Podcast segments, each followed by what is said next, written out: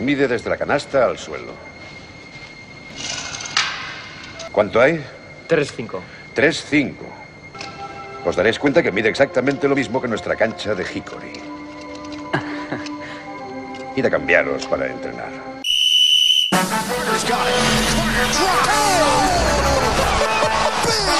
Ahí tienen a Gasol con ganas de jugársela. Espectacular,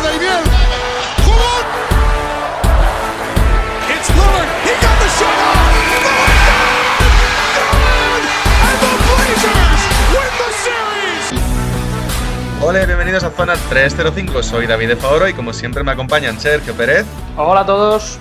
Alberto Rodríguez, chicos. Jacobo Fernández Pacheco Hola David, hola a todos.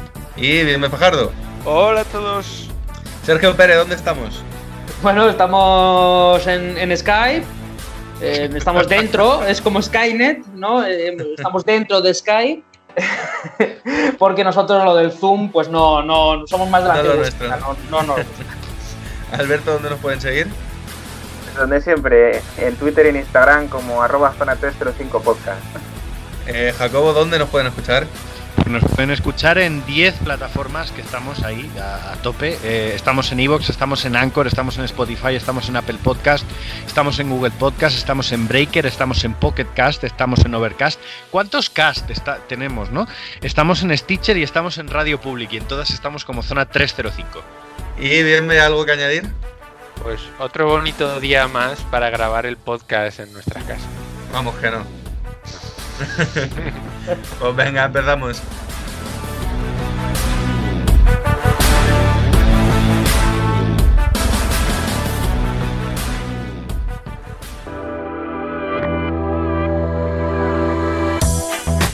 Y vamos a empezar pues con lo más destacable que nos ha dejado esta semana, porque en general estamos pasando un poco de hablar de noticias porque no hay noticias, pero sí que es verdad que esta última semana parece que han pasado cosas que vale la pena comentar, ¿no? Pérez, por ejemplo, ¿qué nos quieres comentar? Sí, bueno, lo- lo- yo creo que una de las cosas más sonadas en esta semana ha sido este rumor, ¿no? De, de que mm, Donovan Mitchell ha pedido el traspaso de Rudy Gobert. Eh, me imagino que debido a que le pegó la enfermedad, ¿no? Sí, por- no tanto porque le pegó la enfermedad, sino por la manera en que se tomó ver todo un poco a coña, ¿no? Parece que es el gran problema. Sí, bueno, esto ya lo hablamos, yo creo. bueno, o por lo menos ya, yo ya di mi opinión, ¿no? Me parecía que se estaba yendo un poco de madre el tema de, cómo se lo tomó Gobert y demás. Bueno, puede ser interesante como un, proyecto como es el de Utah, en principio un proyecto joven, se ve truncado debido a, una broma con unos micrófonos. ¿no? que no sería lo más raro que haya pasado en el tema de NBA, pero, pero como nos pongamos todos así, pues va a haber muchos traspasos y muchos, mal, muchos malos rollos en, en casi todos los equipos. Alberto, Que al parecer, por lo que yo he, he leído en diversas fuentes, ya viene un poquito de atrás el, el tema, ya no solo con el tema coronavirus, sino eh, al parecer Rudy Gobert siempre estaba que si toqueteando, que si abrazando, que si dándole besitos y cosas así. O sea, ya viene de lejos, es un tema de, de- de incomodidad, de, de- de- ¿cómo deciros? De, de espacio personal, ¿no? Entonces- que, que- que puede ser que me quieras, pero que eres muy pesado. O sea, que no se junte con Sergio Ramos, Donovan Mitchell, porque entonces le pega un tiro con los besitos, los abrazos y toda esa mierda. Jacobo, Yo quería decir que esto a mí me suena un poco a, lo, a toda la, la neurosis que hubo cuando, cuando le diagnosticaron VIH a, a Magic. Quiero decir, a menor escala, obviamente, pero claro, ahora no, no, no me gusta que estés un sobón, que estés tal, que estés no sé qué. No sé, yo creo que tiene que haber algo más turbio y que esta solo ha sido la, la gota que ha colmado el vaso. sí, probablemente no se llevaban bien ya de antes y esto tiene que haber sido, como bien dice Jacobo, la gota que colma el vaso. Yo os pregunto, eh, si efectivamente se ha pedido traspaso por parte de Donovan Mitchell y tal, ¿vosotros sois la directiva de Utah? ¿A quién traspasáis? ¿A Gobert o a Donovan Mitchell? Ahora, ahora mismo ninguno. O sea. Les no, llevas, no, no, diría, les llevas a terapia de pareja, ¿no? Lo pondría todo, no, no, muy, muy en barbecho, bueno, vamos a ver cómo se soluciona, que pase el tiempo, que se vuelva todo a la, a la normalidad. O sea, no me Partamos de la ya- base que no se puede Claro. traspasar ahora mismo. ¿no? Claro, eh, eh, partiendo de esa base, pero que luego no me pondría yo a llamar ahora a todos los general manager, oye, que tengo aquí un francesito que, oye, eh, Viene con sorpresa. claro. pero vamos, ahora mismo yo, si fuese el general manager de Utah, mm, no me plantearía ahora mismo traspasar a ninguno. Obviamente, si me ponen un- una pistola en la cabeza, pues obviamente al más, al más viejo, entre comillas, ¿no? En este caso, Gobert. Bien, bien. Creo que también. Yo si tuviera que soltar a uno obligado, soltaría a Gobert, porque creo que Donovan Mitchell también tiene más, un futuro más brillante, por así decirlo, por delante. Él, en principio, aunque Gobert fuera el baluarte defensivo, Mitchell ha sido siempre el que ha liderado a Utah, en general. Y el, el primer año que tuvo fue espectacular, ya en playoffs, dejándose la piel contra, contra Houston, aunque no pudieran llegar al final. Creo que la situación se está yendo un poco de madre y creo que el que se ha equivocado precisamente es Mitchell ahora. Sea, en un momento como este, pedir el traspaso de uno de. Si no el, segundo, el, Sí, bueno, sí, es el segundo espada en realidad ahora mismo de Utah Jazz. Pedir el traspaso de tu compañero que, que formáis un proyecto tan joven y tan prometedor como este, deberías haberte callado la boca. Y más después que sí, ha tenido un error, se ha disculpado, está donando todo su sueldo a los familiares y al equipo técnico. Entonces yo creo que bueno, lo de Gobert fue una, fue una mala broma y, y debería dejarse pasar un poquillo. Alberto. Bueno, mm, la mala broma ya sabemos cómo ha repercutido, ¿no? Pero es lo que decíamos antes, yo creo que eso es una cosa que ya viene de lejos, que no es algo que, ah, ah, ha sido el coronavirus el que ha hecho una mala relación entre Donovan Mitchell y Rudy Gobert, porque al final eh, esta circunstancia, pues bueno, es eso, es una circunstancia. Si ha repercutido así es porque ya había algo con anterioridad. Eh, yo en mi caso creo que traspasaría si estuviera obligado a Rudy Gobert, por el hecho de que la tendencia de la liga es a tener equipos más bajitos y a no usar tanto a un pivot, aunque claro, es que es el, que es el mejor defensor de la liga. O sea, hay que, hay que pensárselo muy bien. Pero en principio eso. Lo que sí que digo, que tienes a los dos con contrato, o sea, que no estás obligado a traspasarlo, que no, de momento no te han montado una huelga tipo Kawhi Leonard o cosas así. Entonces yo de momento, que pase el tiempo, que se relaje. Yo, yo- sí, quería terminar con una cosilla que justo ha dicho Alberto, lo de mira lo que dio lugar. Yo creo que justo precisamente por Gobert la NBA está bien. O sea, precisamente porque fue el primer caso y toda la polémica que hubo, cerraron cagando hostias la liga. Porque ahora, si, si estamos viendo las noticias, cuando peor está Estados Unidos con, la, con el coronavirus es hace una semana o dos. Y la NBA cerró hace un mes. O sea, si no hubiera pasado eso, probablemente la NBA estaría en una situación bastante peor con muchos más contagios. Y que sepamos, muy pocos jugadores están contagiados. Sí, puede ser. Sea, puede, que- Eh. puede ser que Rudy Gobert sea el salvador de la NBA. el defensor del año que ha defendido Eso. la liga del coronavirus. Alberto, eh, vamos a cambiar de tema, que no nos queremos alargar. ¿Tú qué nos traías? Pues eh, ya que lo hemos mencionado antes que nosotros nos quedamos en Skype porque somos así y no nos gusta Zoom, pues está muy de moda últimamente estas semanas ver eh, conversaciones de Zoom eh, entre jugadores. Algunos muy cercanos y otros no tan cercanos o que se supiera así. O sea, por ejemplo, hay un, hay un post de, de Bleacher Report en el que bueno pues se han categorizado determinadas capturas de pantalla eh, pues por ejemplo encontramos una en la que sale Nick Jones, Matt Barnes, J.R. Smith y Stephen Jackson, categorizada como The Smokes. O sea, fantástico.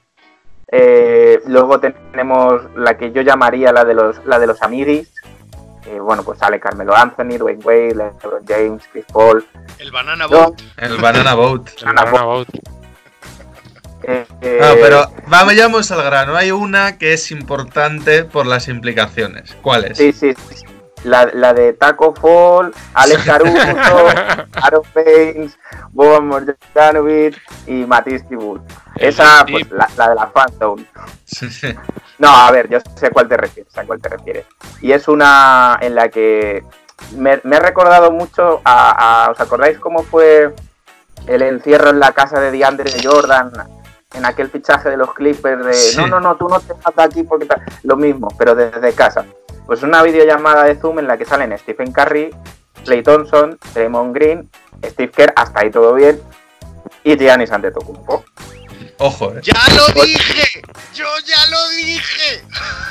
Entonces, ojo a la polémica. ¿Quiere decir esto algo? Buena pregunta. Se llevan bien, Siempre, siempre quiere decir algo. Que se vaya a ir a Warriors, no sé si lo quiere decir. Que lo están intentando, desde luego sí. Obvio, obvio. Yo es Que se va a ir de los Bucks depende de si ganan el anillo o no, yo creo. Yo creo que va a estar ahí. Yo con esto ya, ya hemos tenido suficientes episodios de estas, de estas patrañas con LeBron James para saber cómo funciona esto ya, ¿no? O sea, Yo lo que me hace gracia de esa videollamada es que me da toda la impresión de que para que se cumpla, uno de los de esa videollamada se va a tener que ir del equipo. No, porque al final- todos sabemos de quién estamos hablando. Dinero ¿no? para todos no tienen. Steve Kerr no creo, vamos. Pero- Steve Kerr no creo. está, está a la carta de traspasar a Andrew Wiggins.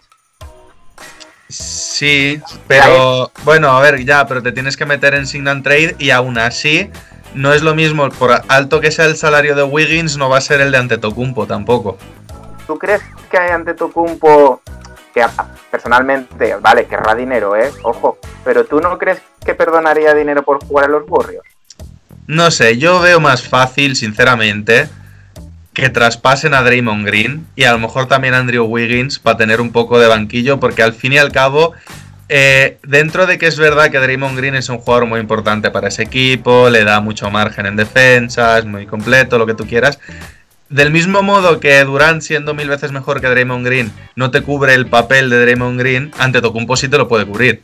Porque Antetokounmpo es un grandísimo defensor, juega por dentro, te puede defender las cinco posiciones, te puede intercambiar en defensa y es 10 veces o 100 veces el jugador que es Draymond Green. Con lo cual, creo que en ese caso no, no sería una gran pérdida para ellos el tener que largar a Draymond Green teniendo en cuenta quién vendría de vuelta. ¿Bien, ve? Además, creo que Draymond Green podría hacer un Iguodala, por así decirlo, de decir, va, vosotros soltarme y yo no jugaré para el equipo porque no me apetecerá. Entonces, lo único que conseguiré es que me echen y volveré a vosotros. Así que jugada redonda. Eso estaba Pero yo no pensando. sé- ¿Y, si, y, si- y si Draymond se marcase un Cidrunas Ilgauskas?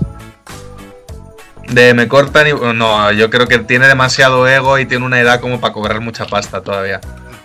No, lo que no sé es cuándo acaba contrato.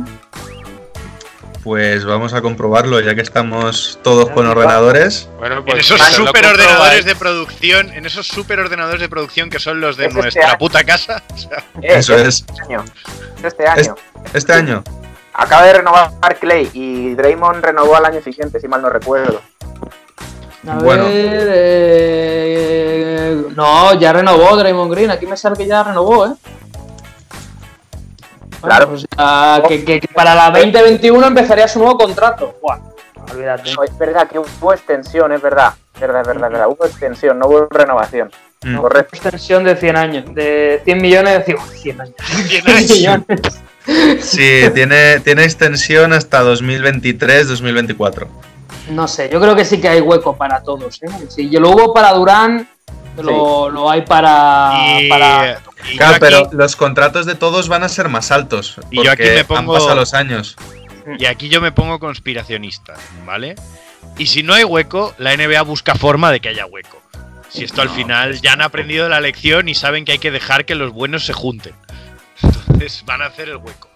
Bueno, ahí hay un, ahí hay un detalle muy importante.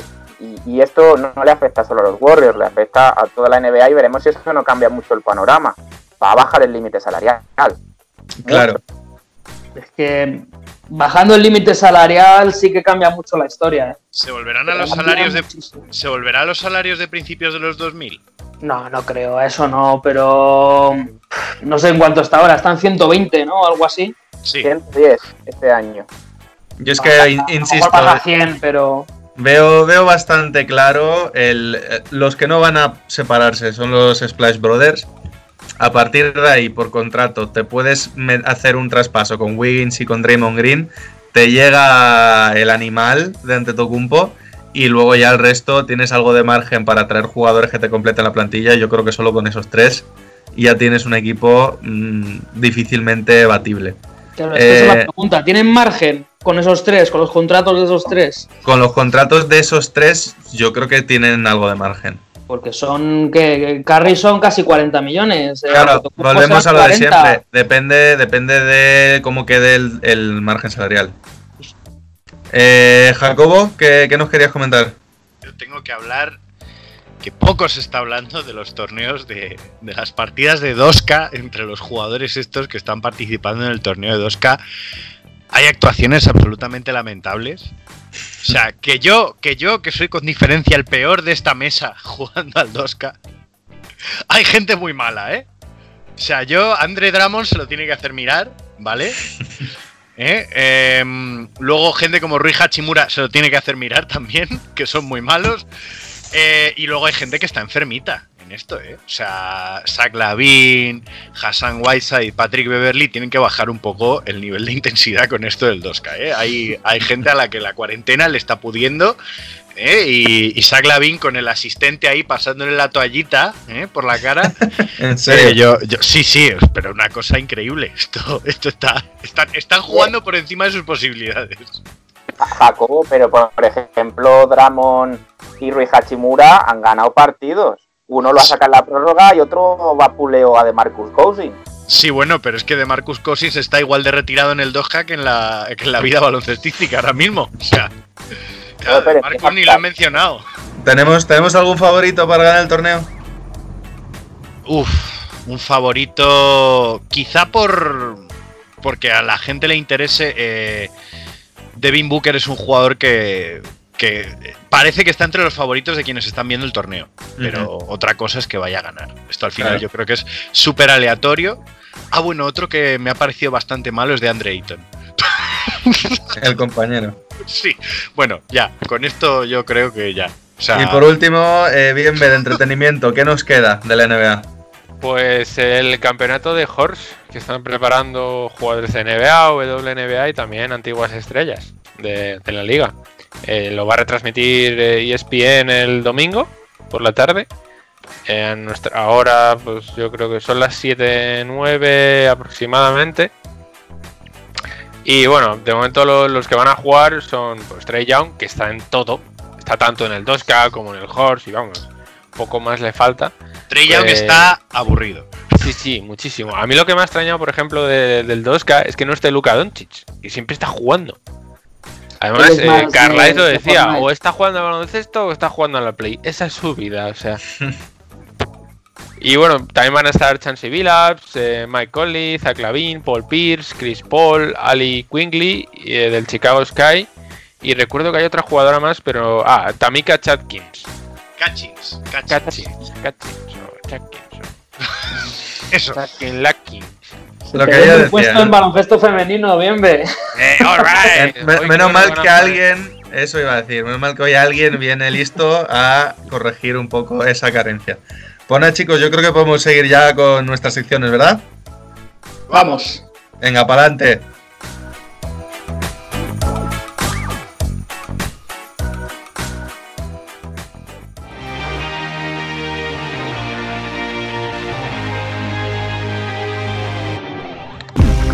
Y el primero hoy va a ser Alberto, ¿verdad? ¿Qué nos traes?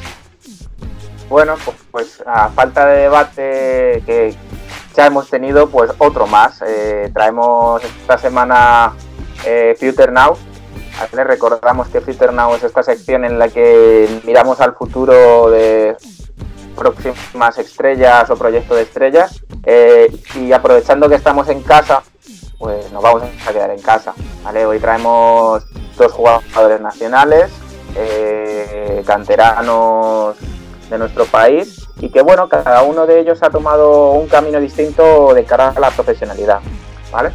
Entonces vamos a empezar con, con Sergi Martínez. ¿Vale? Os cuento primero un poquito de datos porque, porque así nos nutrimos todos y luego hay más para lo de que hablar. Y, y bueno, Sergi Martínez eh, desde pequeño estaba más ligado al fútbol, pero a los nueve años decide cambiar al baloncesto. Y desde ese momento ha sido parte de la cantera del Barcelona. Actualmente pues, eh, va camino de los 21 años, siendo un alero de 2-0-2 y ha sido selección española en categoría de formación en sub-16, sub-17 y sub-18. Eh, destaca muchísimo en el Mundial de 2016 sub-17 en Zaragoza, formando parte del mejor quinteto. Claro, en este quinteto están gente del nombre de Colin Sexton o Wendell Carter Jr. Colin Sexton eh, fue MVP de aquel torneo. Y, y, San- Sergi Martínez en este torneo promedia 19,9 puntos, 5 rebotes y 1,9 robos. Me gusta mucho el detalle de los 1,9 robos, personalmente. Ujú. Y luego, a nivel de galardones, que ya tiene unos cuantos, pues encontramos que tiene ya un bronce en el Europeo Sub-16, celebrado en Riga, Letonia, en 2014, y una plata en el Europeo Sub-20, celebrado en Israel en 2019. Quiere decir esto que forma parte de ese quinteto en el Mundial sin que España se lleve medalla, con lo cual su actuación es bastante destacada. Y, y por último, pues actualmente es un jugador que está bailando entre el Barça B y el Barça de ACB, porque el Barça B está en, en Lesboro y bueno, ahí es donde más minutos juega, donde más partidos juega, donde más tiempo pasa, aunque de vez en cuando sube a las convocatorias de ACB y ahí está ahora mismo promediando 12 puntos, 6 rebotes, 2 con 3 asistencias, 1 con 3 robos y donde sí tiene que mejorar es en el triple que tiene un 29,3% para ser un alero, pero luego sí que es muy eficiente en tiros de 2, tiene un 51% y de los que más abusa, porque luego queda en un 44% de tiros de campo y también debería mejorar en los tiros libres que tiene un 67%. Entonces, bueno, eh, eh, perfil po- poco anotador, al menos en la categoría en la que está, pero sí bastante defensivo. ¿Qué os parece como prospect para nuestra selección, para a, evolucionar y hacerse poco a poco un hueco fijo en la CB? Vamos a empezar por ahí. A ver, Sergio Jacobo, los dos más madridistas. Hoy os toca hablar de un tipo del Barça. A, a ver, Yo creo que es un jugador con cualidades. Es un jugador que quizá no.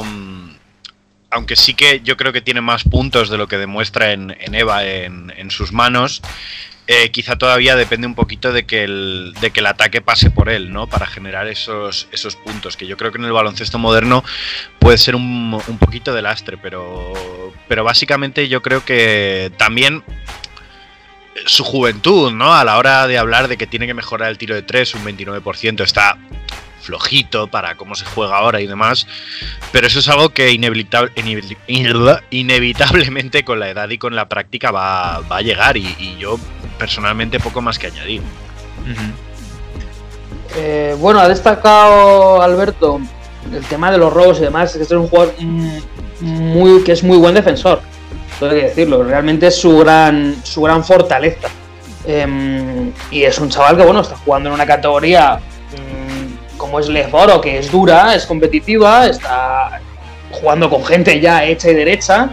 Entonces, eso, como bien ha dicho Jacobo, esos 12 puntos por partido Mm, ¿Podría mejorar? ¿Tiene más puntos en sus manos? Sí, pero yo creo que se adapta mucho a, a la situación del equipo. ¿no?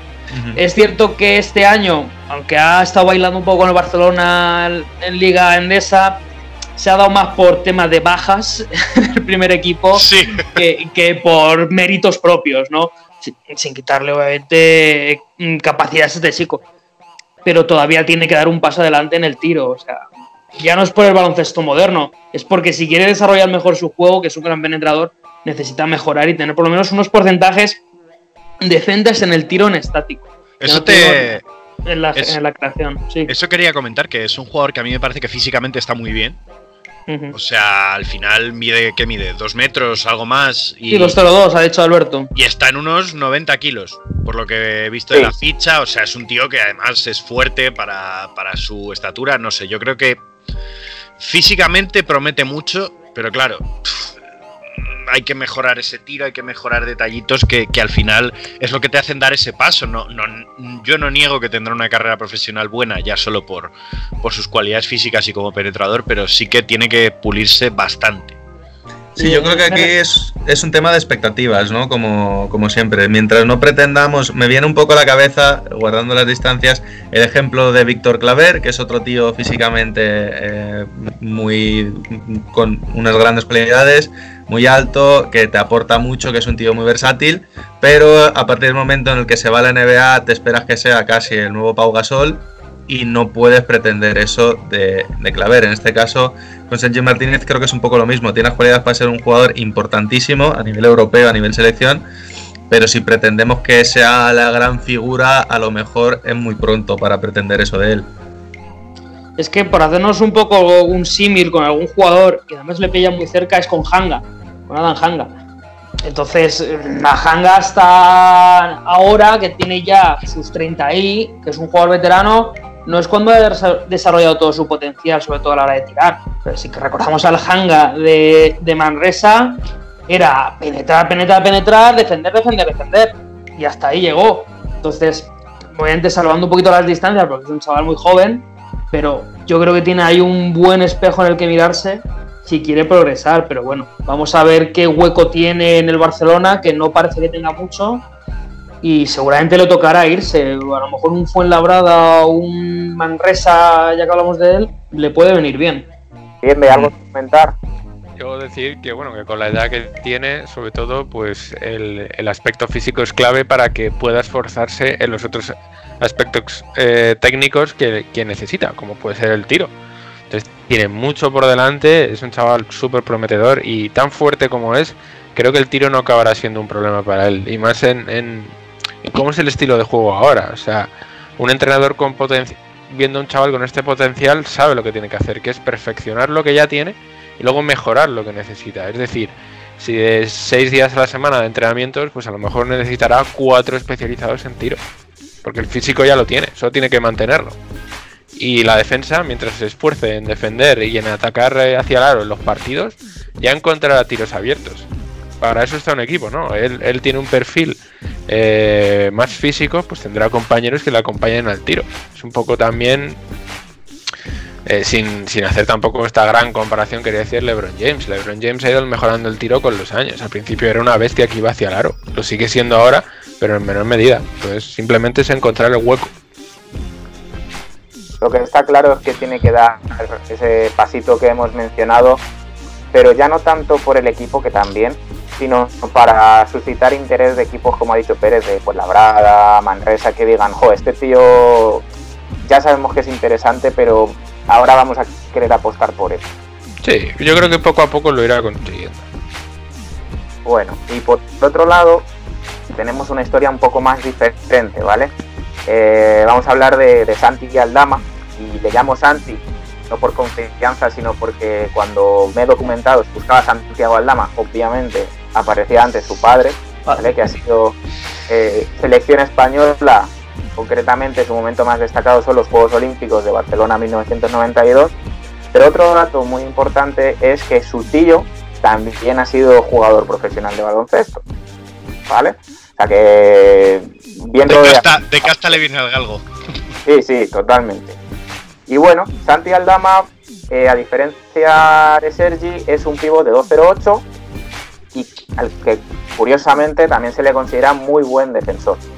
Eh, toda su carrera de formación española la ha pasado en Canterbury Academy, que es una academia o un, o un colegio, por así decirlo, de, de, las Islas Canarias, y ha llegado a rechazar en diversas ocasiones ofertas del Real Madrid, Barcelona y Gran Canaria para sumarse a sus canteras. ¿Eh? Esto le lleva a que en España, en el campeonato sub-16, lo que nosotros llamaríamos cadete, en 2017, pues hace unos promedios de 18,9 puntos, 5 con un rebote y 3,6 asistencias. Y eso le permite a la, a la Canterbury Academy, a nivel Campeonato de España, quedar tercera solo por detrás de Real Madrid y Barcelona. Es decir, sabemos que hay muchos clubes potentes a lo largo de toda España, pero que un equipo de, Canarias, que no sea el Gran Canaria, quede tercero del Campeonato de España cadete, pues te dice un poco el nivel de impacto que tiene este jugador. Eh, a nivel internacional, posee un oro europeo en categoría sub-18 conseguido en Grecia 2019, o que reciente. Promediando, y ojo a estos números, 18 puntos, 7,6 rebotes, 2,6 asistencias, hasta ahí normal. Y ahora 2,3 tapones y 1,9 robos. Es decir, roba y tapona ¿Qué pasa? Claro, España es campeona del europeo, con estos números, pues es el MVP del torneo. ¿vale? O sea, es un chaval que ya tiene un MVP de un torneo eh, eh, de sub-18, pero, pero hay que tenerlo, ¿vale? Y claro, como no ha entrado en cantera de Madrid, Barcelona, Gran Canaria y tal, y sigue los proyectos tipo Lesbor o, o Eva o tal que se tienen en esta clase de clubs, como en el caso de Sergi, pues eh, es jugador en FA, ¿vale? En División 1, concretamente en la Patriot League, eh, y juega para los, los- para los el equipo de Loyola, que está en Maryland. ¿Qué pasa? Que el equipo de Loyola no es un equipo top dentro de lo que es la NCA. Pero en los prospects, ya sabéis que se hacen siempre unos estudios de, instituto a universidad y tal sobre la calidad que tiene el jugador, pues eh, de momento se le considera un robo, porque se suelen categorizar por estrellas y teniendo en cuenta que se ha metido en un equipo que no es considerado top, pues Santi Aldama está categorizado con un 4 de 5 estrellas. Entonces, bueno, toda esa historia, Sergi va por la vía de- del club de toda la vida, Santi Aldama su colegio y eso le, le lleva a, estar en una universidad buena, es decir, en el sentido de irse a Estados Unidos y buscar el camino de la NCAA. ¿Qué os parece? Bueno, mm, Santi, que has dicho que es, que es pivot y demás, tal, bueno, ahora mismo le sitúan en 2-11, para empezar. Pero de pivot tiene lo que yo. Para empezar. No, no. eh, em, eh, a lo mejor se le puede poner posicionalmente en el puesto de pivot. Pero realmente es un alero. Realmente es un alero de, de 2-11. Em, tiene un tiro excepcional tiro de tres con, con un rango tremendo, muy, muy poco defendible debido a su altura. Entonces, mm, es un hijo del baloncesto moderno. Si hablábamos que, que Sergi García, eh, bueno, Sergi Martínez, eh, le faltaba ese tiro para adaptarse al baloncesto de hoy en día, Aldama es todo lo contrario. Un, un 2'11 que pesa menos de 100 kilos y que tiene una manita espectacular. Los números en este caso eh, que has hablado de tapones, robos y demás, se nota que están un poquito hinchados debido a su superioridad, en este caso física. Hmm. Al menos yo lo veo así. Mm, No es mal defensor, pero bueno, mm, no es su especialidad. Pero este chico para mí tiene más futuro que, que Sergi porque ha tomado el camino de Estados Unidos y sobre todo por condiciones físicas al final mm, es que es es que es súper adaptable. Jugador de 2-11 como él no lo encuentras mm, todos los días. Entonces él tiene claro que la NBA es su camino. Jacobo, Yo personalmente creo que él está siendo muy inteligente en cuanto a su toma de decisiones como jugador. Lo que ha dicho Pérez lo suscribo totalmente. Es un es un alero y como tal le ha fichado la Universidad de Loyola Maryland. Eh, programa de baloncesto podemos decir pequeño, mm, al no ser una de las universidades top, pero ahí es donde yo creo que reside la inteligencia de, de- de Santi, que yo creo que lo que busca es eh, ir un poco de, tapado de cara a posibles drafts y sobre todo a intentar exprimir la experiencia universitaria todo lo posible. Porque al final eh, es cierto que los jugadores que llegan en su año junior o senior a, la NBA llegan con un poquito más de formación, con un poquito más de madurez eh, en cuanto al juego que los one and done. Entonces yo creo que él en ese sentido no, no tiene prisa, no tiene prisa por llegar a lo más alto y sobre todo creo que probándose en una universidad pequeña, viniendo con tan, buen, con tan buenas referencias, eh, quiere seguir la estela de jugadores como Damian Lillard o demás, que, que- habiendo jugado en universidades más pequeñas, han tenido esa posibilidad de quizás ser llamados pues a otras cosas en la liga y, al final pues un, un poco en ese sentido eh, también es un buen campo de pruebas para saber si estás preparado no solo para, eh, para la NBA, sino para el profesionalismo en general. Al final del baloncesto amateur, el- la NCAA es el de mayor exigencia que hay. Entonces, pues yo creo que en ese sentido ha sido inteligente, tiene, tiene un futuro increíble por delante. Sí que es cierto que Pérez decía una cosa que, que estoy de acuerdo, que quizá la defensa no es su mayor virtud. Al final es, es impepinable que una persona de 2'11 y, y además con la envergadura que él tiene, mm, consiga números eh, defensivos, tanto de rebotes como de tapones y de robos. Mm, pero yo creo que quizá, y, esto que lo hablábamos antes con Sergi, le, le haga falta ganar ese poquito de músculo que marque del todo la diferencia cuando ya deje de enfrentarse, que esto suena muy tópico, a niños y empiece a enfrentarse a hombres. Hombres que pasan más tiempo en la sala de pesas que en la cancha, casi. Y entonces eh, yo creo que es quizá la- el gran fallo de su juego, mm, no por sus capacidades físicas, sino por su fortaleza física. Bien, Ben.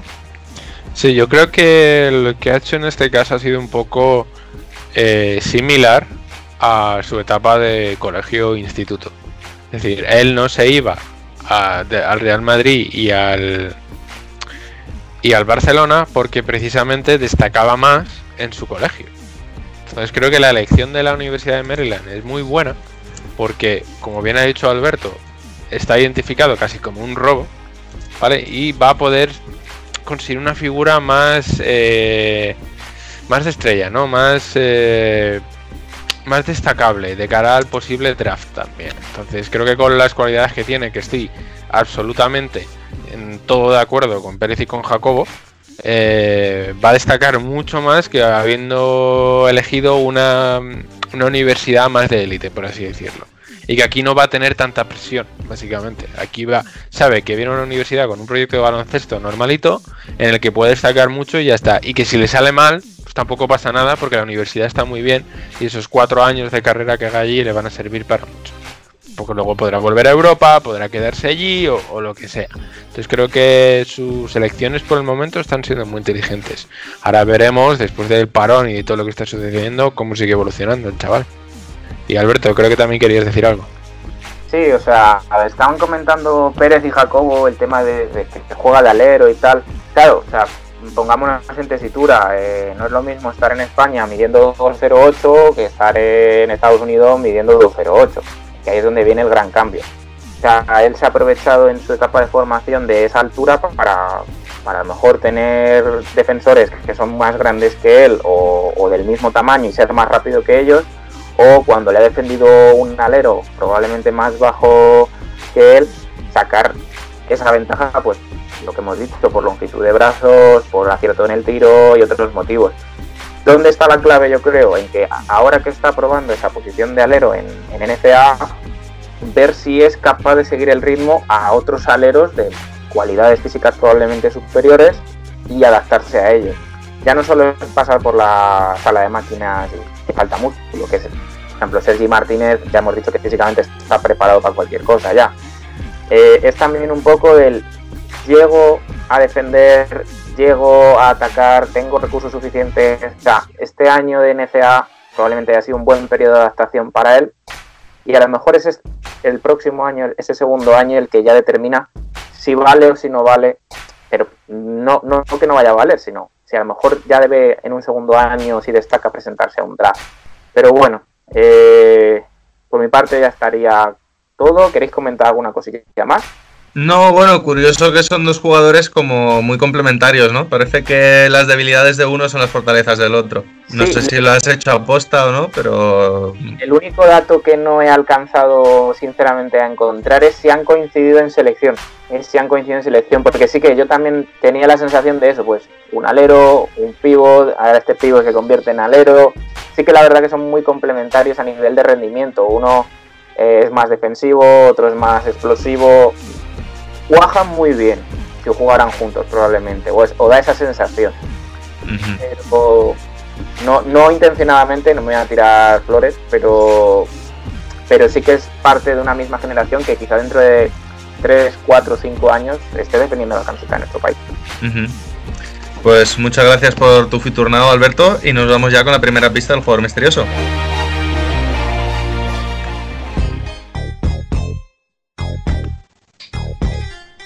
Jugador misterioso que hoy nos trae Jacobo.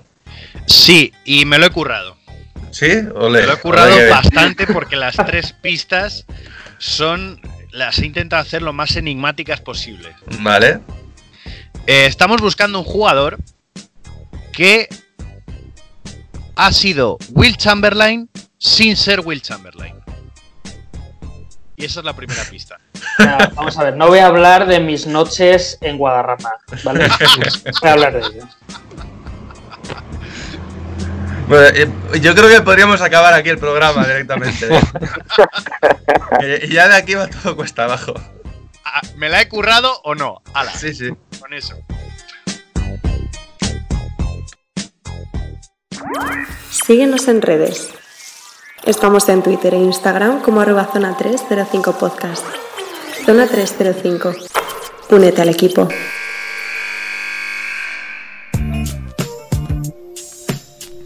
Vale, y ahora nos vamos con Bienve, que puestos a innovar, después de la gran innovación de Jacobo en el juego misterioso, creo que Bienve viene a innovar también, ¿no? Sí, un poquito. Pues esta. Para esta semana he decidido estrenar nueva sección. Sabéis, los que me conocéis, que soy un gran fan de- del cine en general. Y ya era hora. Y de la música y de viajar, ¿verdad? Sí, Y de leer. Y muy amigo de sus amigos. Bueno, ¿puedo, puedo seguir, chicos, gracias. bueno, ya era hora, joder, de que trajera una sección sobre nuestras pelis favoritas de baloncesto. He querido elegir la, favorita de cada uno, voy a hablar un poquito de ella junto a vosotros, que también me digáis por qué os gusta tanto. Y luego os hago tres preguntas a cada uno para ver si sois tan fans de, de la película. Así que nos vamos con la primera, que sería Hoosiers, seleccionada por Pérez.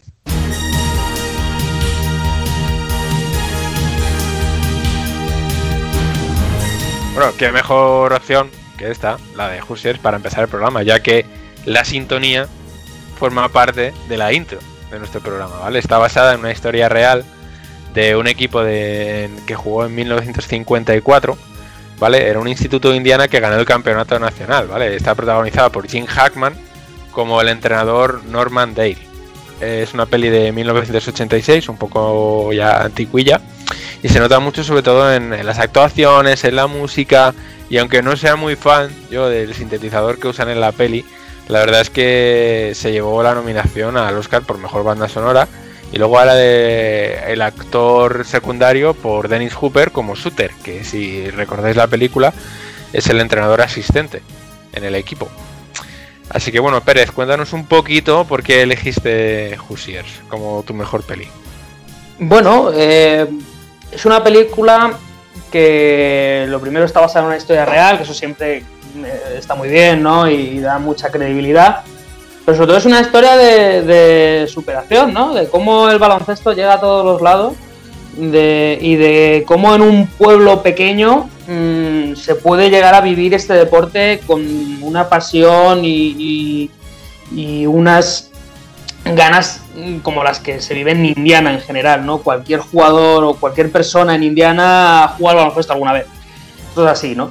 Entonces, bueno, es una historia muy emocionante, que es cierto que nos, nos lleva a muchos años atrás, pero que por ello no deja de ser, ya lo dicho, emocionante, eh, con, un, con un buen final, mm, verídico además, porque además fue así.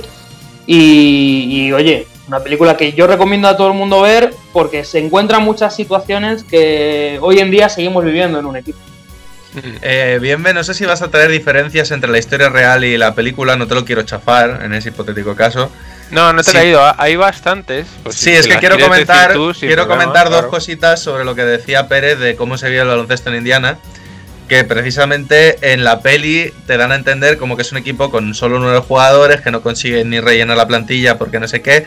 En la historia real, todos los estudiantes del instituto se presentaron a las pruebas del equipo. Sí, que- creo que era un instituto de 90 personas y 70 y pico se presentaron a las pruebas. Los que eran Claro. hombres, básicamente, ¿no? Sí. Sí, sí, básicamente, sí. Y hubo hubo selección, que la película no, no se da, ¿no? Que están ahí casi buscando debajo de las piedras. En Claro, la película son, son, son cinco los que juegan Sí. el primer partido porque uno no está, que es el- la estrellita, y otro se le se cabrea con el entrenador y se marcha. Sí, luego también el final es muy distinto porque en aquella época no había reloj de posesión y el, el- en el partido real se tiraron dos minutos y medio aguantando el balón, dejando que pasase el tiempo, porque, o sea, que es curioso las diferencias, pero aún así la peli es una grandísima película. Bueno, ya ya van las preguntas, Pérez. La primera pregunta. Vamos a ver. eh, las primeras veces que sale Jimmy Chitwood, ¿vale? Que es el estrella de la película, siempre sale tirando a canasta, ¿vale? Y está metiendo todas, las mete todas. Pues la pregunta es, ¿cuándo falla por primera vez Jimmy un tiro? ¿Cuándo falla Jimmy por primera vez un tiro? No hay, o sea, no hay opciones, es, es así de jodido, simplemente responde. Hombre, si no me equivoco, que seguramente me equivocaré, creo recordar que es en el, en el segundo partido. ¿Puede ser? No, Es cuando habla por primera vez con el entrenador. mierda. Está Norman hablando con él, Jimmy no dice nada, él sigue tirando, la sigue encestando, entonces Norman dice, en realidad Jimmy, me da igual si estás en el equipo o no. Justo cuando acaba esa frase, el siguiente tiro que lanza lo falla. Yo recordaba que creía que los metía a todos. No sé por qué recordaba que de- o dejaba la bola o algo así, pero bueno. Como bien he Que dicho. me pareció, me pareció muy curioso, lo hicieron- fijo que lo hicieron a posta. Y, sobre todo me parece muy gracioso porque a saber cuántas veces repitieron el diálogo para que los estuviera encestando todos. Segunda Hombre, pregunta. depende también de si está montado o no, que se pueden también montar También. esas cosas. También, también. Eh, no sé si recuerdas a Oli. Oli es el utillero del equipo, que apenas juega y que tiene una forma muy curiosa de tirar los tiros libres. Que en, en las semifinales les da el partido, porque mete los dos últimos tiros libres. Y te iba a preguntar, ¿cómo tira Oli los tiros libres? Bueno, sinceramente no me acuerdo. sí, que me, sí que me sabía lo de que había metido los dos tiros libres, eh, que jugando dos minutos o algo así. Pero sé que quieres que diga cuchara, pero voy a decir que los tira de espaldas. Pues a Cochara. y ahí A digo, ver. esta, esta tiene que ser trampa. Me encanta porque eh, la primera vez que lo tira es, es un airball absoluto. Y luego ya mete los. mete en la siguiente ocasión que tiene los tiros libres de nuevo, los mete los dos y les da la victoria. Así que aquí va la tercera. ¿En qué equipo de la vida real están basados los Fusians? Esta me la sé. en, en- en Milán se llama el equipo. Eso es, correcto. El Milan High School. Bueno, Así que bueno. 9-3, creo que- oye, a ver. 9-3, os dije que os lo iba a poner la- chunguillo, está la- bien, La ¿no? segunda es medio medio, ¿eh? Ahí, ahí. Has dicho, a cuchara no, porque parece muy fácil. La segunda no la has querido acertar. No, no. Así que vamos a seguir con la siguiente, que es la peli de nuestro dire. Los blancos no lo saben meter.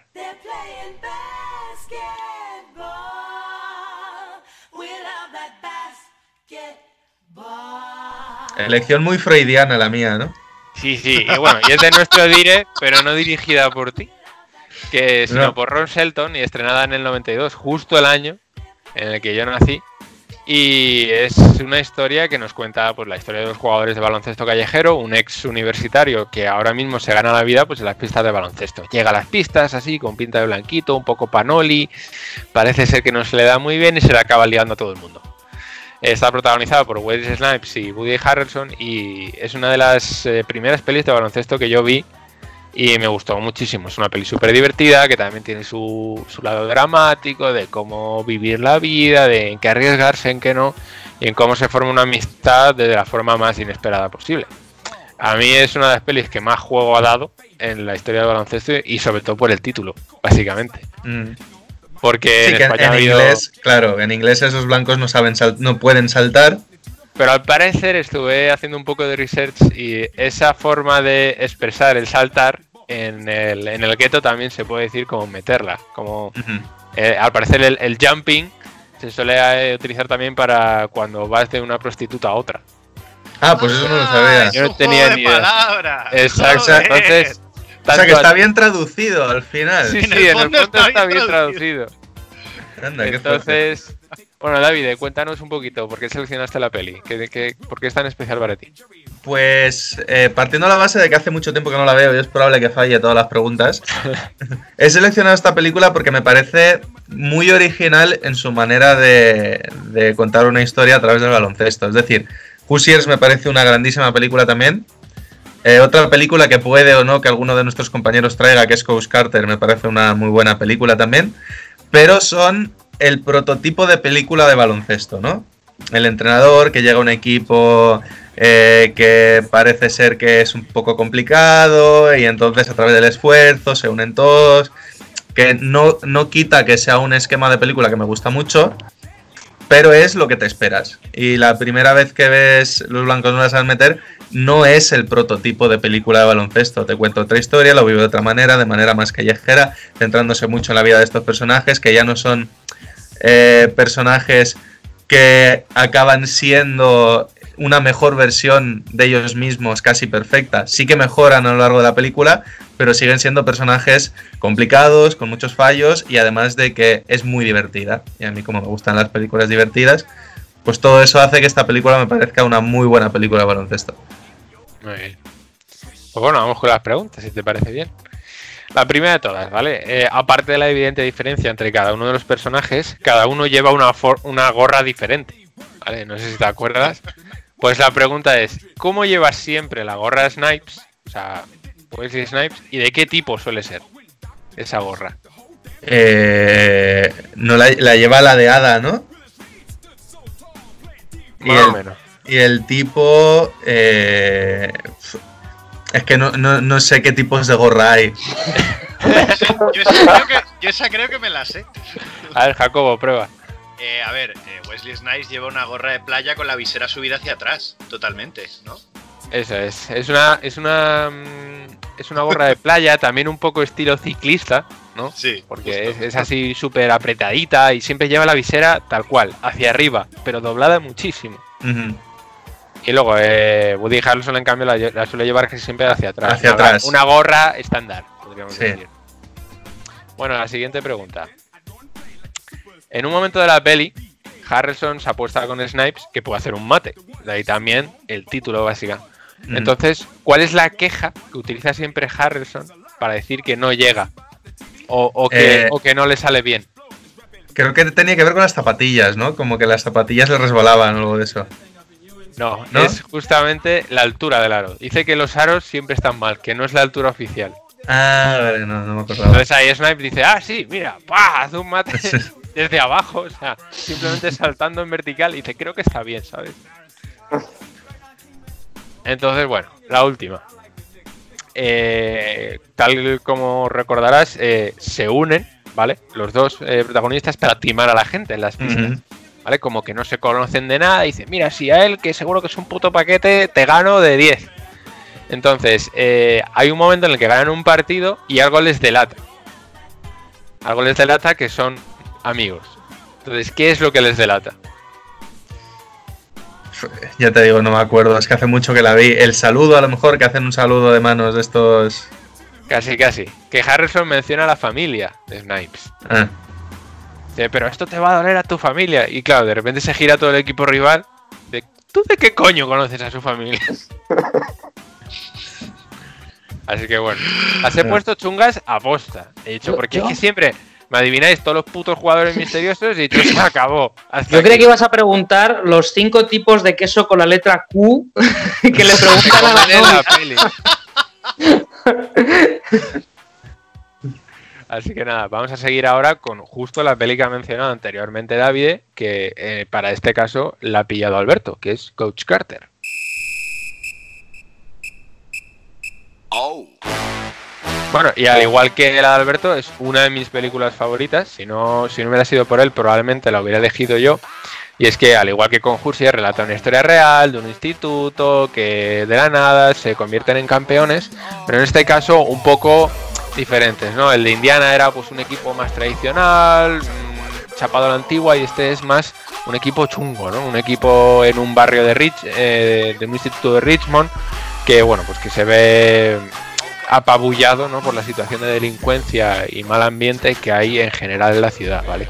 Entonces aquí es donde entra Ken Carter, el entrenador interpretado por Samuel L. Jackson, que desde mi punto de vista es uno de sus mejores papeles, eh, junto a Pulp Fiction y otros más. Y bueno, es un caso de entrenador duro, casi militar, que les pone pues a rajatabla de que lo importante de esto también son los estudios. Es una historia, pues a mí que siempre me ha gustado muchísimo. Incluso he llegado a comparar al entrenador de Coach Carter con el entrenador que teníamos Pérez y yo. No porque fuera negro, ¿vale? Es una peli que creo que todo fan del baloncesto debería ver en algún momento, sobre todo por el por la imagen de equipo que dan, tanto desde cuando empiezan los entrenamientos en serio y cómo llegan hasta el final, y porque en el fondo es una historia real que, es muy realista, no es una historia de un campeón, es una historia de un equipo que cambia absolutamente para bien. Y ya está, porque si recordamos ni siquiera llegan a ganar prácticamente nada, ganan un torneito así normalito y luego encima la lían mazo, saliendo de fiesta. Entonces, eh, Alberto, cuéntanos, ¿por qué elegiste Coach Carter? Yo, yo primero te quiero preguntar si de verdad era negro, que lo has mencionado. Sí, tu sí, entrenador. Carlos, nuestro entrenador, vamos, Ah, para, que no- que- para los que no le conocemos, pues por quedarnos sin esa duda. y grita tanto como él. Pero es genial, el mejor Pues- entrenador que he tenido en mi vida. Eh, mm, ¿Por qué me gusta Coach Carter? Creo que a diferencia de, de Hoosiers eh, y todas las mm, películas prototipos, como bien ha dicho David, de baloncesto, eh, el, el fin en esta película no es el baloncesto. El fin no es eh, ganar un campeonato, que también es parte del, del argumento, ¿no? El fin es qué más cosas hay aparte del baloncesto, sobre todo en un, en un barrio un poco más complicado, eh, cuando la única salida real quizás son los estudios. Y a mí personalmente creo que me toca muy de cerca, al ser profesor, eh, el hecho de siempre mantener ese equilibrio entre tener un futuro eh, ligado al deporte, pero no en base al deporte. Creo que todos somos conscientes que, que el baloncesto no todo el mundo llega a nivel profesional, incluso en Estados Unidos es todavía más difícil y eso que hay la, entre comillas, facilidad de las universidades. Y es lo que te hace ver eh, Coach Carter, yo creo, ¿no? Que, con esfuerzo se puede disfrutar del deporte, pero que a la hora de la verdad, eh, el 90% de las veces, si no más, eh, tu futuro va a estar ligado a lo que estudies para ganarte la vida y no a, un deporte. Muy bien. Pues sí, la verdad es que estoy totalmente de acuerdo, porque siempre se da esa imagen de que lo importante es el deporte y no tiene nada que ver. Además, el deporte te abre muchas puertas, pero como te lesiones o, o te pase cualquier drama así, te quedas en la nada, te quedas estancado. Entonces vamos, después de esta reflexión general, vamos a seguir con, la- con las preguntas. A ver qué tal se te da a ti. Creo que Alberto las va a acertar, ¿eh? Alberto lo veo muy puesto en la película. Tendrá las chuletillas por ahí. Así que, bueno, primero decir que eh, dos de las tres preguntas están relacionadas con el personaje de Timo Cruz, ¿vale? Porque es un, es un tío que da mucho juego en la película. Pero la Es- primera de ellas, el el personaje que más evoluciona a lo largo de la Sí. película. básicamente, porque también es el que vive la violencia más de cerca de todo el grupo. Mm. Entonces, ¿cuántas flexiones y suicidios le debe, le debe Timo Cruz a Carter para volver al equipo? Si recordamos en la película, eh, el tío eh, le insulta, falta los entrenamientos, suspende todo y cada entrenamiento que no lo va haciendo le va, recordando me debes tantas. Pues llega un momento en que deja el equipo, vuelve más tarde y dice en total me debes estas, este número de flexiones y este número de suicidios. Que no sé si lo recordáis, no lo consigue, pero el equipo le ayuda a conseguirlo. Dime un número aproximado. Eh, Es redondo, si, ¿eh? no son como si me dices, si me 1550. dices- si me dices aproximado, sí la acierto. Si me dices la respuesta, yo también. No, no, entiéndeme, que decir, mm, a ver, si es aproximado, son, si mal no recuerdo, mil suicidios, y dos, mil suicidios y 2.500 flexiones. Hijo de puta, es exacto. Os he dicho Es que, que. cuando te lo dice, es que cuando te lo dice Samuel L. Jackson se te queda. bueno, Tiene mucho tiempo las da para pensar, ¿eh? A nosotros no nos ha dado tiempo. O sea, Es La, que, la tenía clara, ¿eh? La Además tenía ha clara. sido, ha sido la primera respuesta. O sea, es que tal. Clavado el cabrón. Bueno, eh, la segunda pregunta. ¿Cuál es el mayor miedo del equipo según Cruz? O sea, ¿Puedes repetir, por favor? ¿Cuál es el. Hay una, hay una escena en la película en el que Timo Pero te Cruz tengo que relatar la frase entera. Define más o menos. Podrías decir la frase entera si eres tan enfermo de la peli, pero. ¿Cuál No, es el mayor miedo? No, no voy, a, no voy a relatar la, frase entera, porque me parecería una sobrada, porque tampoco la voy a hacer perfecta y me parecería un insulto. Eh, pero básicamente eh, se resume a que a, a los jugadores les da miedo brillar, como brillan los niños. Pues Esta mira, era la- facilita, ¿eh? Esta era decir yo la- facilita. voy a decir yo la frase. Que es nuestro mayor miedo es que tenemos una fuerza desmesurada. Que es nuestra luz y no nuestra oscuridad lo que más nos asusta. O sea, en la escena en la que están ahí con todos los pupitres en el gimnasio diciendo yo no juego hasta que apruebe todo. Y bueno, vamos a, a finalizar. Y es para qué menciona el entrenador a sus hermanas. Siempre las menciona. ¿Y para qué es? Para a los sistemas de juego que va implantando dentro del equipo.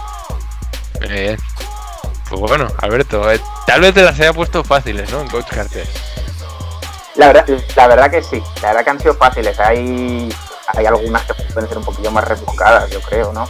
A mí, por ejemplo, eh, eh, me puedes decir, oye, ¿y el instituto este contra el que se enfrentan, cómo se llama? Tal. De ese, de ese palo, a lo mejor.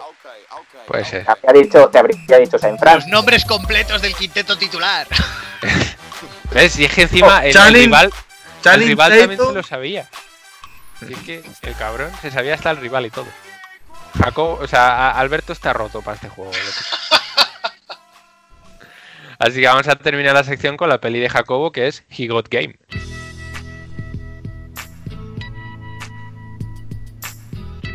Bueno, y terminamos con esta película, que es la única de todas, que está protagonizada por un jugador profesional. En este caso fue Ray Allen, el que se puso las zapatillas para interpretar a Jesús Shuttleworth, ¿vale? un jugador de baloncesto de gran talento y considerado en la película como el mejor jugador de instituto de- del país y de su momento, ¿vale? En esta película Denzel Washington hizo de su padre, que es un convicto que por asesinar eh, a su madre en un accidente en, la casa. eh, está en la cárcel durante 15 años, si no me equivoco que son. Y el, el jefe de la cárcel le pide que, con, que ayude a su hijo a decidir hacia una universidad que le sea favorable para que pueda salir antes de la cárcel. Y la peli va un poco sobre esa trama y ese momento en el que los jugadores universitarios tan populares deben decidir a qué universidad van a ir y quién entra pues en juego, cómo son influenciados, cómo cambia la familia, sus amigos, sus relaciones. Y es una peli que eh, analiza este punto concreto de los jugadores de una forma muy curiosa. Dirigida por Spike Lee, me pareció una peli bastante chula. La vi ayer, no la había visto hasta entonces. Y quitando la música, que ya sabéis que yo soy un obseso de la música en las películas, la verdad es que me gustó bastante. Sobre todo la actuación de Ray Allen, que me, que me pareció que iba a ser una patata. Estuvo muy bien, la verdad. Así que, Jacobo, cuéntanos un poquito, ¿por qué seleccionaste la película? Eh, seleccioné la película primero porque es la primera película de baloncesto, aparte de Space Jam, que yo vi en mi vida. Y mm, porque es una película que no habla de baloncesto. Eh, es, el baloncesto es el trasfondo, es la excusa, es, es el leitmotiv de la, de la película que hace que, que todo se mueva, pero en realidad, como casi todas las películas de Spike Lee, habla de, de lo que él llama el Black Man Struggles, ¿no? Las dificultades del hombre negro en el mundo. Al final eh, es una historia que se centra en Coney Island, que todos sabemos que es una zona muy conflictiva de, de- Nueva York, eh, en barrios, en, los- en las zonas más pobres de, de- Nueva York, eh, con, con un drama familiar de por medio, con, con mucha corrupción de por medio, con muchas influencias de por medio, y al final, aunque la idea es, es un... Es, te transmite la, la imagen de un negro brillante en el que todo a su alrededor parece mm, incitarle a fracasar, teniendo que tomar la decisión más difícil de su vida. Y, quizá porque es más un drama humano con un final feliz que, que una película de baloncesto es, es por lo que es mi, mi favorita. Bueno, todo esto creo que deberíamos decir que hay muchos spoilers ¿no? en esta sección.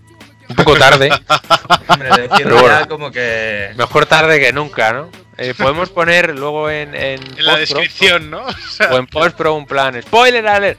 vale, vale. Algo Vale. haremos. Bueno, allá van las preguntas. La primera, ¿por qué Jesus Shuttleworth no ve a representantes? Mm, porque es ilegal. Muy bien, porque está prohibido. Bien, o sea, Venga, siguiente. Vamos. Vamos, que llevo mucho rato hablando.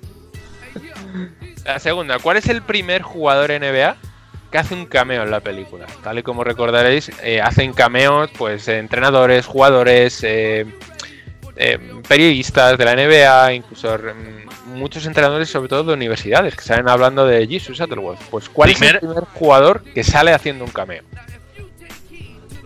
Ay, eh, sé hasta cuándo podría salir, sí, sé justo hasta cuándo sale. Sale en la tele cuando por primera vez eh, el padre sale de la cárcel. Y es... Es que claro, tengo tres opciones. A ver, tírale las tres. Es Shaquille O'Neal, Reggie Miller o Michael Jordan. Vale, igual es el primero. El primero yo diría que es eh, Shaquille O'Neal, el primerísimo que sale. Muy bien. ¡Ah! Pues- ¡Vamos! ¡Vamos! Vale, y esta, bueno, esta era la fácil, desde mi punto de vista, la tercera. Ahora la que viene. Y es, ¿a qué jugador llaman el Jesús Negro? ¿Y cuál es la razón por la que le pusieron el nombre? Mm, Pues el jugador es Earl de Pearl Monroe. El Correcto. jugador eh, que jugó con los Bullets y luego ganó, ayudó a los Knicks a ganar su segundo anillo. Porque, y le llaman así porque en las canchas de Filadelfia eh, era donde supuestamente, según cuenta el, el padre, eh, él se soltaba y mostraba de verdad su auténtico juego y era espectacular, súper rápido y tal.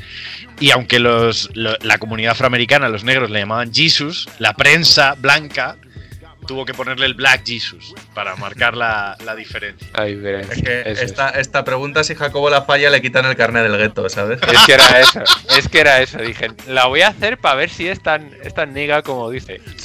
Yo soy un hermano de espíritus y eso lo sabe todo el mundo. Pues hasta aquí estaría la sección. Pues nada, muchas gracias, Bienve, por esta sección nueva, que creo que va a ser recurrente, ¿no? ¿Tienes intención de traerla otra vez en algún momento? Sí, seguramente. Pues eh, muchas gracias y ya veremos con qué nos sorprendes a la próxima. Y nos vamos con la segunda pista del jugador misterioso.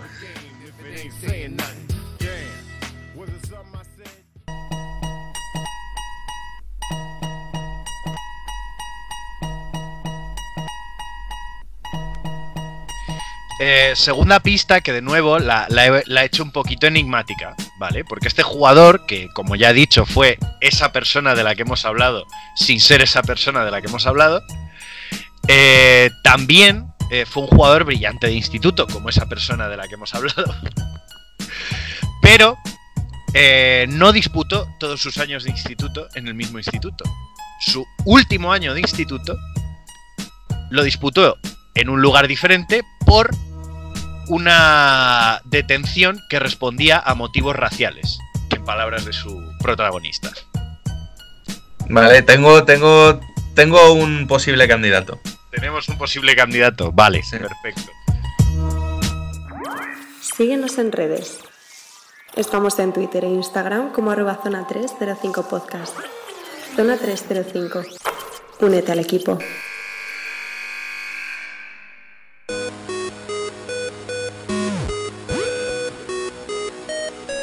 Y nos vamos con Pérez, que hoy nos trae... ¿Qué nos traes, Pérez? Bueno, traigo la venganza, ¿no? Porque nos han dejado en esta última sección a ti y a mí, David, bastante encima de conocimientos y, y vengo pues que me- ni pintada con esta sección, ¿no? Pues sí, la verdad es que sí. Entonces, bueno, hoy, hoy os, os traigo eh, pues un... Pregunta uno. ¿Cuántos equipos? Bien, ven, ven aquí, anda. No, vamos a hablar un poquito del formato de las ligas femeninas, que, mm, muchas son similares, pero que otras son muy diferentes, ¿no? Entonces, bueno, vamos a hablar un poquito de la Liga Andesa, de la Euroliga y de la Eurocup, mm, y así ya completamos un poco este último serial que llevamos haciendo de formatos de ligas que no son muy conocidos y demás. Lo primero que decir, antes de meternos de lleno con Liga Andesa, cuando hablamos de Euroliga y Eurocup, hablamos de competiciones totalmente diferenciadas de la masculina. ¿En qué me explico? Euroliga es un ente, digamos, es una empresa privada, hablo de masculino, que está aparte de la FIBA, en este caso en femenino, eh, Euroliga y Eurocup están dentro de la FIBA, son competiciones FIBA. ¿Vale? Pero bueno, nos metemos directamente en Liga Andesa, que para que no lo sepa está compuesta por 14 equipos, que es una liga cortita, eh, en la que primero se juega una temporada regular, todos contra todos, eh, y se clasifican para los playoffs los 8 mejores equipos y descienden los dos últimos. Em, el playoff es al mejor de tres partidos, es decir, dos victorias tanto en cuartos, semifinales como en final. Y que bueno, que el equipo que gana disputa el año siguiente la Euroliga y los siguientes cuatro equipos la Eurocup. ¿Vale? Eh, bueno, también hay que decir que tras acabar la primera vuelta, los, los siete primeros clasificados y el anfitrión juegan la Copa de la Reina. Mm, hasta aquí, ¿no? Lo tenemos, ¿no? Es, es igual prácticamente que la, de la Liga Andesa masculina. Hasta aquí Eh, todo claro, ¿no, chicos? Yo no tengo, no albergo dudas. Ya. Por eso que, que si la NBA se queja de que pocos equipos se quedan fuera de playoff, pues que no miren a la Liga Andesa, ¿no? o les da un tabardillo, ¿no? Y añadir que la Eurocup es un torneo de consolación. ¿Vale? ¿Bien? La, la Eurocopa para el que dice, bueno, mira, eso que me llevo, ¿no? Claro, recordemos que se clasifican cuatro equipos, pues bueno, pues que lo sepáis. Vamos con la Euroliga, ¿no? Eh, la Euroliga, en este caso sí que ya hay más diferencias con la masculina. Dos grupos de ocho equipos eh, que juegan ida y vuelta entre los componentes de cada grupo, es decir, 14 partidos en temporada, digamos, eh, regular. Y los cuatro primeros eh, equipos de cada grupo se clasifican para unos cuartos de final. Jugando primero contra cuarto del otro grupo y así. Luego, al mejor de tres, siempre al mejor de tres. Y luego, los quintos y sextos de esos grupos se clasifican para los cuartos de la Eurocup. Quedarnos con este dato, que luego lo tocaremos, ¿vale? Eh, los ganadores de los cuartos de final, pues juegan luego una Final Four en una sede mm, X, la que sea este año. Eh, bueno, en resumen, la Eurocup sigue siendo un, un- un torneo de consolación. La Eurocopa está ahí de sobras, ¿no? Sí, sí. ¿Alguna duda con el formato Euroliga? ¿Alberto? A ver, yo quería comentar que, que la verdad que el formato de Euroliga se parece mucho a lo que mencioné yo en Primera Nacional Femenina, aquí en Comunidad de Madrid. Dos grupos, de los que los cuatro clasificados luego ya te meten en, en cruces y cosas así. De lo que me llama la atención de lo que has dicho son el quinto y el sexto de los cuartos de la Eurocup. Eso es muy rollo a, cuando en, y me da mucha rabia tener que usarlo, pero es lo que más se me ha ocurrido cuando los mejores terceros de la Champions en grupos bajan a, Eu- a- a Europa League, ¿no? Por así decirlo. Sí, sí, totalmente, totalmente. Está copiado de, ese tipo de formatos, ¿no? También decir que este formato de Euroliga eh, es mm, prácticamente igual que hace como era unos años la masculina, que quitando, como hay menos equipos, quitaban la primera fase, pero que luego era la segunda fase, dos igual, dos grupos de ocho, exactamente lo mismo, ¿no? Pero sí, es cierto que se parece mucho en ese tipo de formato al nacional. Pero bueno, vamos con el lío. Vamos con el lío. Eurocup. Eurocup. Sacar oyentes eh, papel y lápiz. Tanto, tanto liga de consolación y el final es la que más lío tiene, ¿eh? Cuidado, sacar papel y lápiz y ir apuntando, ¿vale? Bueno, aquí es donde la cosa se complica. 10 grupos de, de 4 equipos, Hostia. ¿vale? Divididos en dos conferencias. Bien, juegan a ida y vuelta entre los integrantes de cada grupo, es decir, 6 partidos. Grupo A juegan entre ellos, B entre ellos. Bien, vale. Se clasifican los dos primeros de cada grupo. Y los dos mejores terceros de cada conferencia. Eh, ya, ya me he perdido. Yo voy bien por Desde, ahora. lo- desde los cuatro grupos y todo lo que iba después, me he perdido.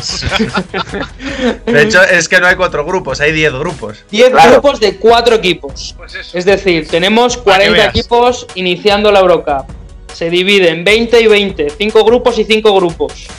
Se clasifican los dos primeros de cada grupo y los dos mejores terceros de cada conferencia. Es decir, conferencia 1, grupos A, B, C y D, D y E. Los dos mejores terceros se clasifican. Equipos. Con lo cual, 12 equipos por conferencia. 12 equipos por conferencia, se clasifican 24. Ah, vale, son los dos mejores terceros de cada conferencia. De cada Claro. conferencia, de cada conferencia. No uno de cada. No, no, no, los dos mejores de cada conferencia. Vale, vale. Bien. Los ocho mejores clasificados pasan directamente a 16 avos. ¿Vale? Eh, y luego, los equipos clasificados del 9 al 24 juegan una eliminatoria de playoff a doble partido. Y diréis, eh, ¿cómo que los ocho primeros, cómo se clasifican esto? ¿Por qué? ¿Cómo Porque- se clasifican esto? ¿Por qué? Muchas gracias, David. Porque estos 24 equipos que hemos hablado que se clasificaban, los, 10 lo de los dos primeros de cada grupo, los dos mejores terceros, eh, se ordenan del, del 1 al 24 acorde a las Official Basketball Rules. Muy bonito decirlo así, pero básicamente es número de victorias que consiguen, en caso de empate, eh, diferencia de puntos, y luego en caso de empate, el que más puntos haya anotado. ¿Vale? Entonces ahí se clasifican. Y en, caso de, y en caso de empate, pelea a puños entre los dos capitanes. Efectivamente, las dos capitanas. Las, dos capitanas. en Claro, este caso. quedan además en mar abierto, a poder ser en. en- Con en- un machete. Claro, y mientras el resto del equipo, pues aplaude, ¿no? Entonces, lo dicho, los ocho mejores clasificados de esta lista directamente a 16 avos, los, los siguientes del 9 al 24, eliminatoria de playoff a doble partido. El 9 juega contra el 24, el 10 contra el 23, así sucesivamente, ida y vuelta. ¿Hasta ahí bien de momento?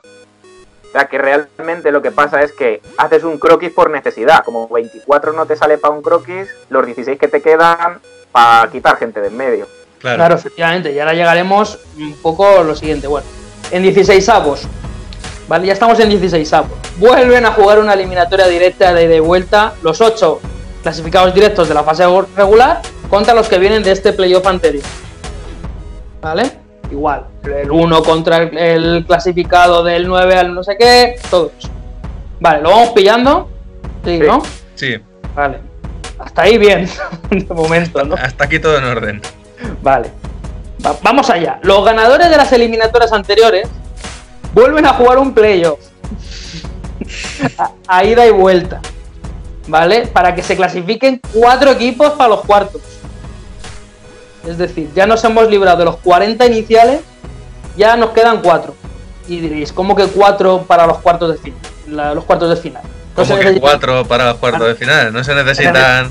Ocho, ¿no? Ocho. Se necesitan Perfecto, gracias David por tu inestimable ayuda, te lo agradezco. David he nombrado secretario de. que es el que me ayuda también con la sección, ¿no? Pero bueno, en cuartos de final, los cuatro equipos clasificados de las fases anteriores se unen a los cuatro equipos que vienen de la Euroliga. En un único bombo. ¿Os acordáis de lo de los dos mejores quintos? Los dos quintos y los dos sextos. Bien. Pues hacemos ahí una mezcla cholón en una urna. Lo- independientemente de quién se haya enfrentado a quién antes o cómo hayan quedado, los ocho para adentro. Y eh, por sorteo puro salen los empareja- emparejamientos de cuartos de final a doble partido, semifinal a doble partido y final a doble partido. Todo a ida y vuelta. Bien, y ahí ya sale el ganador de la Eurocup. Vamos, Y la gente se pregunta por qué prefieren la Euroliga. el tema lo veo súper divertido. Entonces, el resumen más o menos es que a la FIBA le gustan las eliminatorias de ida y vuelta. es, que, es que es toda ida y vuelta. Sí, que además, o sea, a mí me parece muy feo que es como empiezas la Eurocup con 40 equipos, ¿vale? Sí. Y te montas todo este rollo de lo vamos a ir así, tal cual. Todo para dejar a 4 y decir, y ahora que bajen 4 de Euroliga, mitad y mitad. Y de Claro, ahí es- cuartos de final. Este año, eh, por ejemplo, teníamos a, tres equipos españoles clasificados para los cuartos de, mm, la Eurocup. Pues claro, mm, algunos, por ejemplo, Girona bajaba de Euroliga, pero mm, Valencia estaba todavía. Un pifostio, que no vamos a engañar. ¿no? Entonces, bueno, pues eh, hemos hablado un poquito resumiendo, ¿no? Porque no hemos hablado de quién se clasifica en fases anteriores. Bueno, es un mundo aparte. Pero que si alguien quiere meterse a ver qué partido estoy viendo de Eurocup en Teledeporte, pues que se escuche este programa varias veces para que se aclare un poco. Que lo tengan bucle. En plan, para ir repasando. Vale, pues eh, muchas gracias Pérez por esta sección. Además rapidita, ¿no? Ha ido todo muy, Me muy duele fluido para lo complicado que era el tema. Sí, porque es que como nos, nos enrollásemos, podríamos estar aquí dos horas. Entonces, bueno, Sí, no sí. sé, comillas nos quitamos esto de en medio y ya en futuras semanas nos metemos más a fondo en otros temas de femenino. Sí, ya nos ponemos a repasar partido por partido eh, las eliminatorias de Eurocup. Pues muchas gracias Pérez y nos vamos a que Jacobo nos solucione el gran misterio que hoy rodea al jugador misterioso.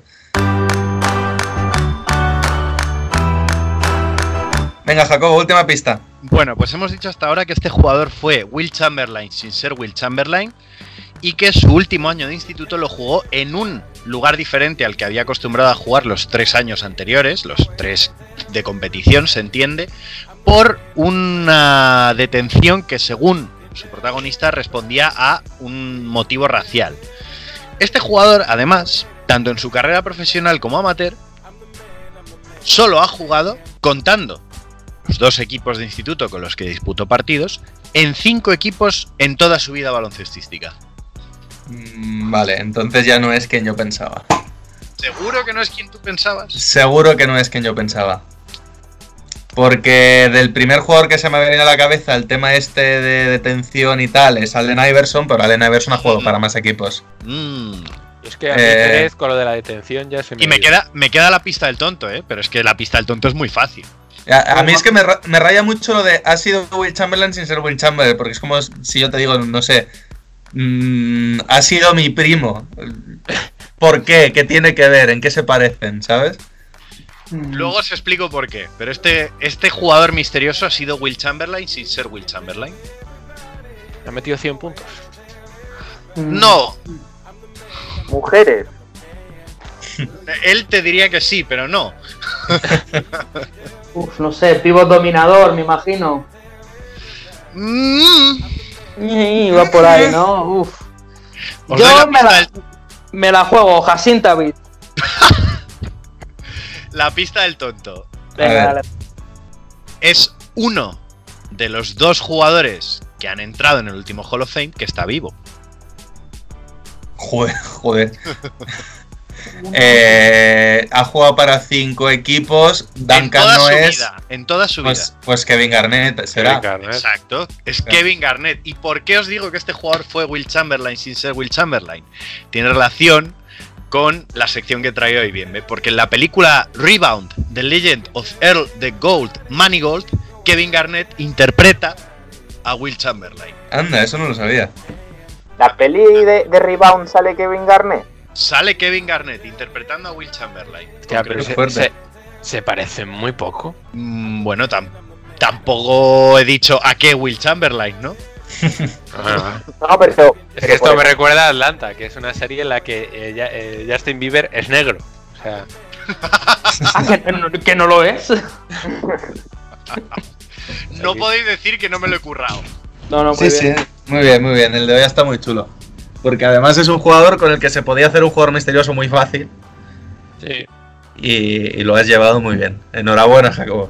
Gracias. Y nos vamos con el top el flop. Síguenos en redes.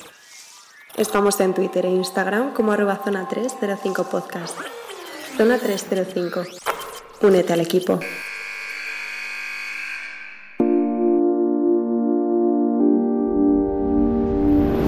Lo mejor y lo peor de la semana. ¿Quién quiere empezar? Venga, ¿quién se tira a la piscina? Venga, yo mismo. Venga, Alberto, cuéntanos. Eh, eh, voy a empezar por el flop. ¿Vale? Y, y aunque le felicite a Jacobo, creo que ha sido excesivamente esquivo el jugador misterioso esta semana. Ah, ah, Joder, ya. pues se siente haber estudiado. No, no, a ver, quiero decir, eh, una cosa es que sea difícil y otra cosa es que las pistas es no es, pero es. No, estaba muy bien tirado. Estaba muy bien. Sí, pero a, a mí me parece que tenemos que buscar todavía un punto intermedio y aún así digo, te felicito Jacobo porque si A, fuera- a- a Alberto le molesta porque llevaba buena racha y, y ha andado muy perdido y ahora está jodido. Pues te vas a enterar. La semana que viene lo voy a traer yo. A ver, realmente tiene razón David, yo llevaba no sé si los cuatro o cinco últimos acertando, entonces... ¿Ves, cómo además quiere remarcar que los estaba acertando? Es por eso que está Me has enfadado. jodido, Ya. Jacobo. todos, todos vamos a decir flop a Alberto. A todos. Sí, sí. Eh, y, y top, eh, esta semana se lo lleva Bienve y Pérez por las Ojo. pedazos de secciones que han traído. O sea, la de, la de Bienve me ha parecido cojonuda, ¿no? Lo siguiente. De verdad, felicidades, Bienve. Has traído una sección fantástica. Y a Pérez más de lo mismo porque, eh, hostia, que a mí me costó explicar Primera Nacional, lo has hecho cojonudo con la Eurocup femenina. Y aparte por el hecho de que lo que venimos hablando siempre fuera de micros, hay que darle más visibilidad a femenino y, y siempre es merecido. Así que todo para vosotros dos, que habéis hecho dos pedazos de secciones esta semana. Bueno, bueno, bueno. Venga, Pérez, ya, ya Bueno, que estás. em, para mí. em, Por alusiones. Te Por toca. alusiones, efectivamente. Em, top. En general, el- todo el tema de donaciones que están haciendo jugadores de, sobre todo Liga Andesa, para, para donar dinero, recaudar fondos para el tema del coronavirus. Están sorteando cosas súper interesantes. Rudy está con la camiseta con la que eh, hizo el concurso de mates de Fernando Martín, firmada. Y la gente se está implicando muchísimo en este tema y, es de agradecer, ¿no? Que la gente esté dando parte de su historia y parte de ellos mismos al que más dé para ayudar a los más necesitados. Y es, es de agradecer. Flop, en este caso, pues me retomo al principio del programa. Eh, yo no sé de qué narices va Donovan Mitchell pidiendo el traspaso. O sea, no lo entiendo. Yo, me parece que es un poquito un cabreo de niños.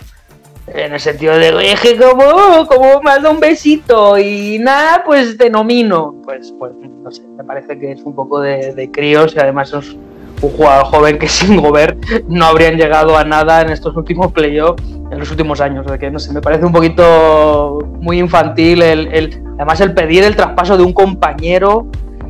No sé, no, no, me, no me gusta eso. Bueno, pues eh, mi flop va eh, para lo que me ha costado encontrar todas las películas para volver a verlas, porque con todo el con todo el sistema de, plataformas para ver en streaming y tal, que sea tan difícil encontrar estas pelis, joder, me ha costado muchísimo. O sea, me, me habéis tenido que ayudar prácticamente entre todos para encontrar las películas y verlas durante estas semanas, que me lo he pasado teta viéndolas de nuevo, pero ha sido súper complicado. Y el top va para la Eurocup femenina, sin duda. O sea, como una competición de consolación puede ser tan jodidamente complicada. Es, es genial, me parece estupendo. De ya que es de consolación, pues oye, mira, la vamos a liar con las clasificaciones y con quién va a jugar contra quién, que se lo van a pasar teta. En plan, no sé contra quién juego, porque no, no sé, no sé cómo funciona el sistema, pero sé que voy a jugar. Es un poco de beneficencia también, ¿no? Venga, que entre todos, todo el mundo. Es que me han eliminado de la, de la Euroliga. Pues Pero has vente, quedado vamos, tercero, bro. ¿no, eh, pues, maestro? ja. Este, es que juego en, en el, en el oeste de Rusia y tal. Vente también aquí. Jacobo. Eh, para mí el top, eh, repito, la, la sección de Bienve me ha gustado muchísimo. O sea, creo que cuando, cuando nos ponemos a buscar pelis de básquet hay más de las que pensamos y resulta que no las hemos visto o que hace mil siglos que no las vemos y, y me ha hecho ilusión porque, porque sí que es verdad que esta, que esta película que, me, que elegí yo concretamente me ha, me ha traído muy buenos recuerdos. Poco más que decir, ese es el, ese es el top, la, la- la sección de Bienve. Y el flop un poco pues acompañando a Pérez, pero también digo, todos no hablan si uno no quiere y al final Donovan Mitchell habrá hecho la, la chiquillada o que esperemos que lo mismo ni siquiera va en serio, ¿no? Pero, pero también creo que es que Gobert debe ser alguien especial. La primera vez que se habla de problemas actitudinales con Gobert. Con Gobert. Entonces, pues también digo que dos no hablan si uno no quiere y, y que en esto siempre hay dos versiones. Bueno, yo flop me quedo con mi paupérrima actuación en la sección de Bienve. Que la sección ha sido muy buena, pero mi actuación ha sido terrible. Y con top me quedo no con la Eurocup, sino con la reunión para decidir el formato de la Eurocup. Porque yo me imagino a todos esos directivos y directivas borrachos como cubas, en plan de 32 equipos, no, 40, vale, ¿cómo? 20, no, dos conferencias, en cada conferencia cinco grupos y ¿Qué se clasifica? ¿Los dos primeros? No, pero también a un tercero. Vale. Pues, yo lo veo más como que está todo lleno de posit en una pared en blanco, gente con el teléfono sudando, diciendo, oye, que llaman desde Riga, que se meten, que se meten, Que hostia, quieren un equipo también. que es- hostia, son 39 tú. Cosas así. Bueno, ya, ya, te- ya tenemos 40, perfecto, genial. Pero que No, tienen entra- que entrar, nadie más. que tienen que entrar los de Euroliga también, hostia, es verdad, mierda, ¿de dónde los metemos? Pues en cuartos, va. Llama a Bielorrusia que, que no, que no contamos con ellos, que están muy lejos. Bueno, ya lo tenemos cerrado, ¿no? Sí, pero. ¡Ah, mierda, no! Que este es el formato Eurovisión. ¡Ah, y ahora cómo lo hacemos! O sea que top para ese rollo. Y eh, el top de todas las semanas, que ese ya es fijo. Jacobo, tu canción. ¿Qué cuál nos traes? Pues nos despedimos con una canción que está haciendo escandalosamente popular y preocupantemente popular la aplicación TikTok. Eh, se trata de una canción que viene con un baile muy chulo en TikTok, que es para toda la familia, la recomiendo. Eh, la canción es de Wiz Khalifa con Ty Dolla y se llama Something New. Una cancioncita que, bueno, para animar un poquito la tarde. Si alguien quiere animarse a ver los vídeos que se han hecho con esta canción, el baile es bastante pegadizo. Seguro que bien dentro de poco lo va a hacer con sus compañeros de piso. Juraría, vamos, o sea, yo me esperaba que, que por un momento cuando ha dicho está muy famosa y tal, digo, ostras, ¿va a traer la del ataúd con los tíos negros? ¿Va a cerrar el programa? Yo igual, yo había pensado eso. Pues yo había, yo había pensado en la de Resistiré, También. que está ya- muy de moda ahora. Ya tenéis playlist para el próximo programa. Resistiré, el Coffin Dance y repíteme nombre, Jacobo. Something New. Y Something New. Pues con Something New nos despedimos hasta la semana que viene. Adiós. Adiós. Chao.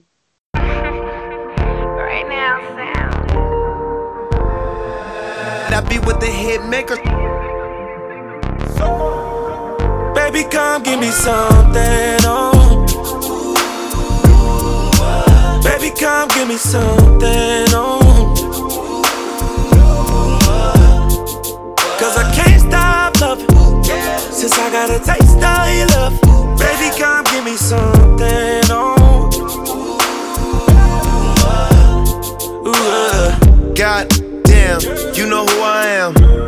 be on the low, but you ain't slow. Keep my shirt open, eyes low. Get a lot of paper, I know, but you ain't into that. You like real facts. Like if you show love, you gon' get it back. Like if you fuck good, you won't get it back. Like if you cook, want a real nigga that gon' rap to that pussy like, uh, uh. We can go and get a private room. We could fuck for one night and God jump the broom. Say your nigga chill. Baby, come give me something, oh. Baby, come give me something, oh. Cause I can't stop loving. Since I got a taste of your love. Baby, come give me something, oh.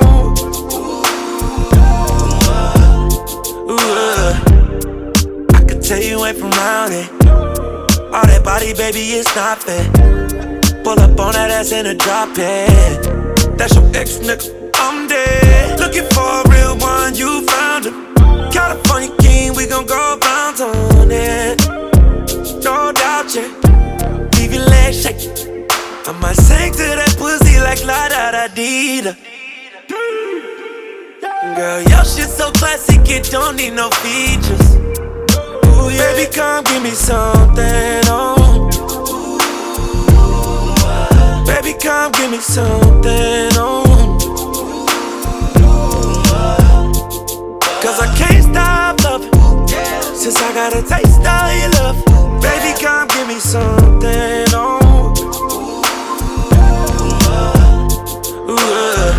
Girl, you look just like something out of magazine. You smell great, know your body clean. Them niggas been on you since you was a teen. Now you grown up, and I'm a boss, I'm just showing love. Smell like Kush when I'm rolling up. So much bank, I can't fold it up. It's so good, got you calling up. Try and kick it with a nigga like, uh, oh. Oh Baby, come give me something, oh. Baby, come give me something, oh.